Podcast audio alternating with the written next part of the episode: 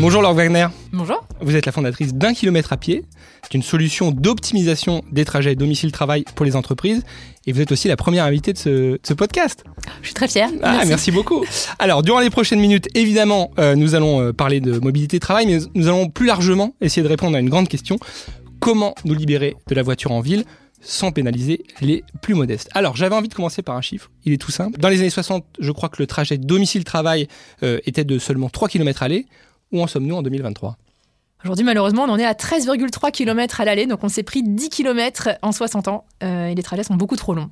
Ce qui explique qu'aujourd'hui, 75% des Français fassent ce trajet en voiture. C'est la voiture qui a provoqué cet étalement ou c'est l'étalement euh, qui naît de la voiture? C'est plutôt, enfin, dans la mobilité, on pense plutôt que c'est la voiture qui a provoqué l'étalement. Imaginons un monde où il n'y avait pas de pétrole, pas de voiture. Oui. On ne se serait pas étalé On comme ça. En fait, on aurait euh, gardé des sociétés de, de petits villages où on peut tout faire, où on est autonome en fait en, en- en petit, euh, dans un petit rayon.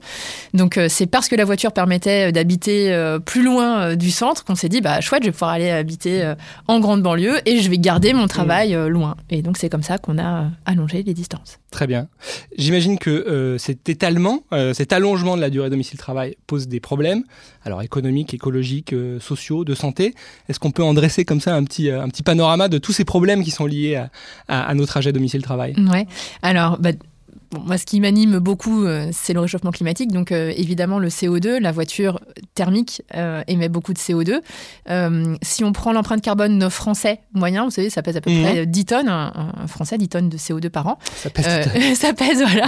Eh bien, c'est la voiture. Quand on regarde les blocs, il y a des schémas comme ça. bah, le, le plus gros bloc, c'est la voiture. Pourquoi? Parce qu'on la prend tous les jours. Le trajet domicile-travail est le trajet qui structure tous les autres. C'est en fonction de ce trajet-là qu'on va décider où est-ce qu'on fait nos loisirs, nos courses, etc. Euh, et si on prend à l'échelle de la France, Mhm. c'est aussi le secteur des transports qui pèse le plus.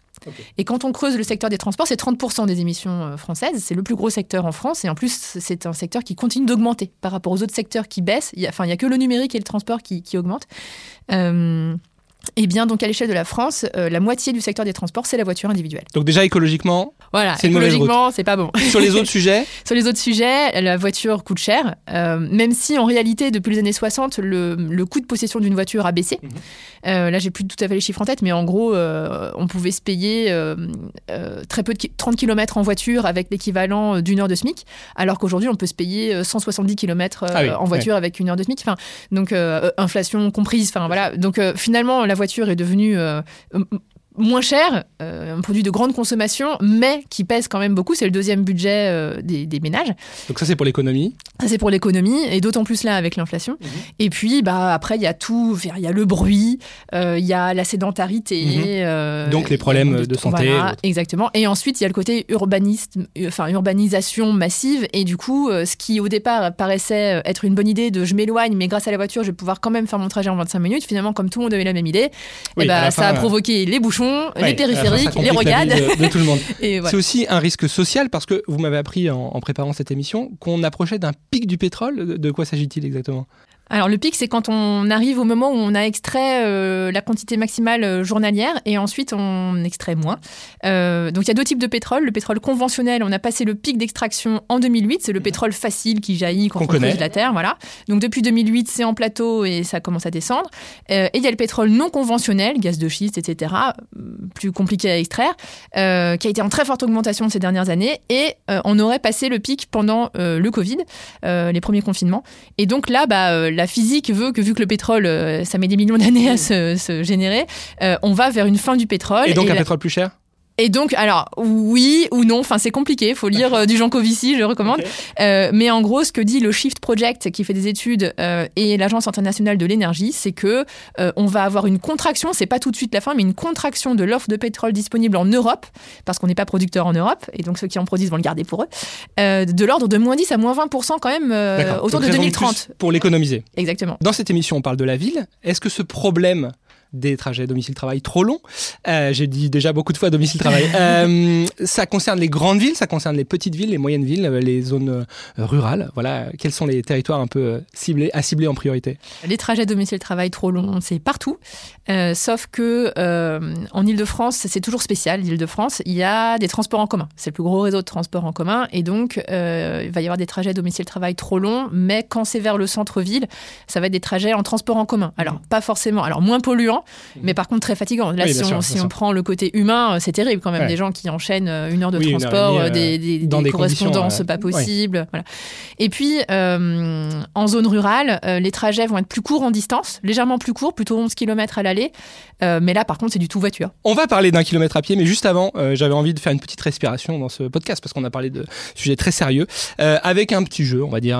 Alors, en gros, je vous donne des thématiques, des débats un peu sur la mobilité, et puis vous me dites si vous êtes plutôt d'accord, vous n'êtes pas d'accord. Alors, allons-y. On commence par les ZFE. On en a beaucoup parlé, les euh, zones à faible émission. Est-ce que vous êtes d'accord, plutôt d'accord ou plutôt pas d'accord? Alors, je suis plutôt d'accord, mais c'est dans l'application. C'est-à-dire que aujourd'hui, justement, les trajets sont longs. C'est-à-dire que du coup, les gens euh, sont obligés de le faire en voiture puisque le trajet est très long et donc ils peuvent pas le faire à vélo. Donc c'est pas parce qu'on leur dit euh, ZFE à partir de maintenant on passe plus avec tel véhicule qu'ils vont avoir la capacité de le faire. En fait, ils doivent aller euh, là et c'est une heure à vélo. Mhm. Donc euh, s'il n'y a pas en amont de la création de proximité, c'est-à-dire que tu n'as Mhm. plus besoin d'y aller parce que Du coup, ils sont pénalisés. proche, euh, ou un hub avec la possibilité effectivement de laisser la voiture et de finir. Enfin, il faut, il faut proposer. il faut réduire, il faut des moyens de transport, des hubs, des voilà pour, pour, pour qu'il y ait des solutions. La ville du quart d'heure, qui est ce concept où on veut regrouper un petit peu tous les services sur un quart d'heure. Est-ce que vous êtes plutôt d'accord, plutôt pas d'accord? Plutôt carrément d'accord, Ah, j'adore. bah, c'est vraiment c'est l'objectif effectivement. Si euh, on ne se déplace pas pour le plaisir de se déplacer, on se déplace pour faire des choses. Et donc si toutes ces choses-là étaient accessibles, donc euh, je rappelle, hein, c'est le travail, c'est l'école, c'est les loisirs, c'est le- les médecins, les courses, euh, la famille. Bon, la famille à la limite c'est la seule chose qui peut être euh, loin, mais Oui. tous les petits services du quotidien, si c'était tout accessible à pied, mais formidable, on n'en aurait plus besoin de la voiture. Très bien. Et on pourra tenir la promesse d'un kilomètre à pied dans ces cas-là. On a un sujet aussi qui a fait polémique, l'indemnité carburant. Alors, c'est compliqué. Plutôt contre, euh, parce que euh, l'argent flèche des comportements. Et donc, si on indemnise, si on dit, bah très bien, euh, vous, enfin, l'essence coûte plus cher, donc on va vous la payer, ça n'incite pas à changer de comportement. Mais les gens n'ont pas le choix. Mais les gens n'ont pas le choix. Mais sauf qu'en fait, s'il y avait eu, euh, euh, on va mettre de l'argent pour euh, typiquement aider, votre solutions. entreprise à vous réaffecter ailleurs ou créer une ligne. Enfin, c'est un peu maintenir un système voiture.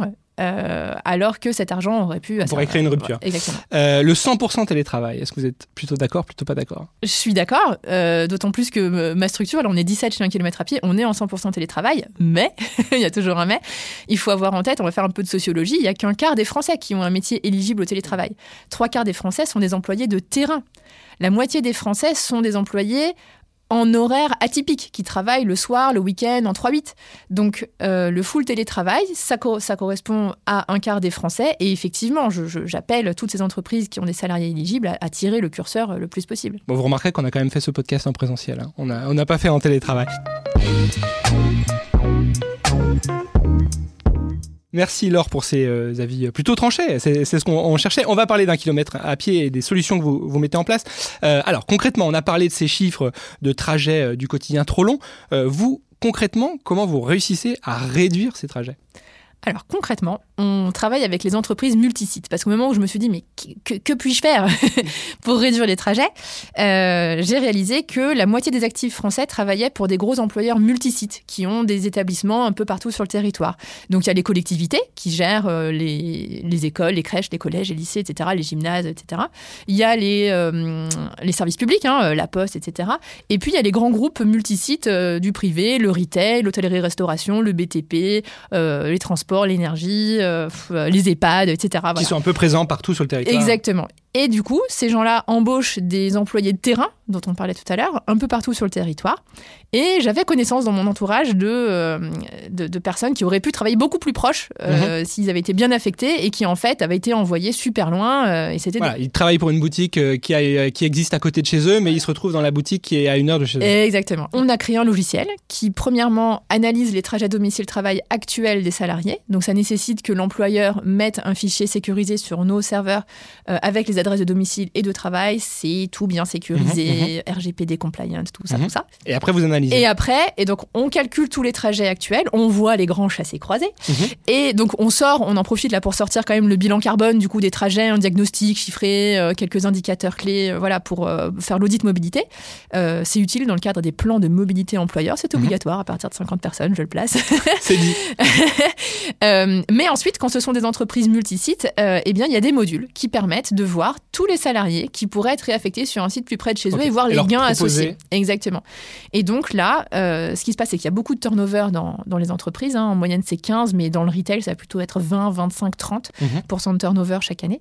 Et donc, concrètement, les RH de nos clients, à chaque fois qu'un poste se libère sur un établissement donné, il se connecte sur la page 1 km à pied de, ce, de cet établissement et il voit apparaître dans l'ordre les salariés du groupe qui ne travaillent pas actuellement dans ce et à qui on peut proposer mais à qui on pourrait proposer en regardant ah bah un tel à tel métier pourrait gagner 25 minutes, lui gagnerait 35, etc.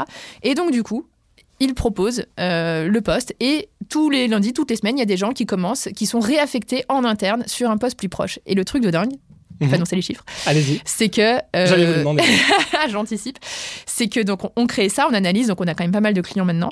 Et en moyenne, c'est 65% des salariés 65% même des employés mmh. de terrain qui ont un site de leur propre employeur plus près de chez eux. 65%. Moi, j'ai lancé Donc, la boîte en pensant que ce serait 25%. Hein.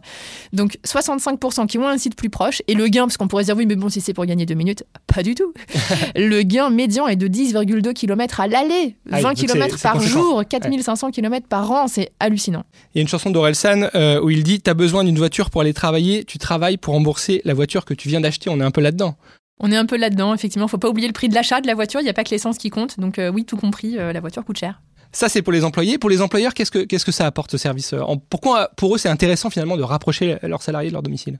Alors, coup de bol pour nous, il s'avère qu'il y a une corrélation entre la distance des trajets et euh, le turnover et l'absentéisme. Et ça, c'est deux fléaux, l'absentéisme et le turnover, contre lesquels euh, les employeurs euh, essayent de lutter. Et donc, comme ça coûte des millions, ils recherchent des solutions et, et en même temps, c'est très bénéfique puisqu'il s'agit d'améliorer la qualité de vie de leurs salariés. Donc, c'est quand même super chouette de se dire qu'en améliorant la vie des salariés, on va avoir un retour vertueux. finalement, tout le monde est gagnant. Moins de fatigue moins de turnover, moins de tout ça. Exactement. Et du coup, les salariés qui vont être réaffectés, euh, en général, vont mieux s'implanter, enfin rester plus longtemps, pouvoir faire une belle carrière sur cet établissement-là, être moins fatigué. Euh, et l'employeur est content parce que ça lui évite de sans arrêt embaucher des nouvelles personnes, les former sans arrêt. Parmi vos clients, j'ai noté Sodexo, Lidl, Loxane, euh, Haute-Paris. Euh, c'est des entreprises qui sont dans une démarche responsable ou c'est aussi une part de pragmatisme pour éviter les problèmes dont vous, dont vous parliez? C'est les deux. C'est des entreprises qui en général ont une, une politique RSE assez forte, donc responsabilité sociétale des entreprises, euh, mais qui euh, cherchent aussi à améliorer la performance opérationnelle. Et donc l'un dans l'autre, notre projet est évalué sur les deux et ils se disent, bah là, ça fait, il y a vraiment un deux en un. Euh, du coup, dans la priorisation des projets RSE ou RH, là, il y a vraiment un deux en un. Donc du coup, euh, et on vient de signer au champ. Bon, on arrive un peu à la fin de cette interview. On va quand même revenir à notre question euh, du début. Euh, comment nous libérer de la voiture sans pénaliser les plus modestes? Bon, bah, vous offrez déjà une première solution avec un kilomètre à pied, c'est ça l'idée? Ouais, l'idée c'est de réduire à la source parce que euh, je pense qu'il ne faut pas attendre de la technologie de se dire on va continuer pareil, le même nombre de kilomètres en espérant trouver un carburant euh, alternatif, des véhicules alternatifs. en réalité, faisons moins de kilomètres et euh, ce sera pour le mieux, le pour le plus passé. grand bonheur des salariés. Alors avant de nous quitter, Laure quand même, euh, même s'il s'agit du premier épisode, il y a une petite tradition dans cette émission, c'est que nous offrons un cadeau à notre invité. Donc je suis venu avec un cadeau qui est à ma gauche. Tradition. On m'a dit de le, le, présenter comme ça, donc je vous l'offre. Alors vous verrez que je suis, euh, je sais pas si je suis très bon en podcast, mais je suis pas très bon en paquet. mais je vous laisse l'ouvrir quand même. Et c'est donc un disque Voilà. Ouh. Et alors c'est un peu une blague puisque c'est le dernier album euh, d'Arctic Monkeys, euh, qui est donc un groupe euh, britannique et qui s'intitule The Car. Donc j'espère que vous ne le prendrez pas mal. Euh, c'est un groupe de rock qu'on a connu euh, avec un rock justement assez relevé, euh, mais qui a ralenti le rythme là depuis deux albums et qui a laissé de la place à son chanteur Alex Turner. J'espère qu'il vous plaira. J'adore. En tout cas, The Car. Et ensuite, c'est Big Ideas. On est, on est, on est tout bon. On est tout bon. Génial. Bon, et ben merci. vous, vous nous raconterez si, si vous a plu euh, dans, dans quelques, dans quelques temps. Merci beaucoup, Laure Wagner, d'avoir joué le jeu de ce premier euh, podcast, de cette première euh, émission. À très bientôt. À bientôt. Merci.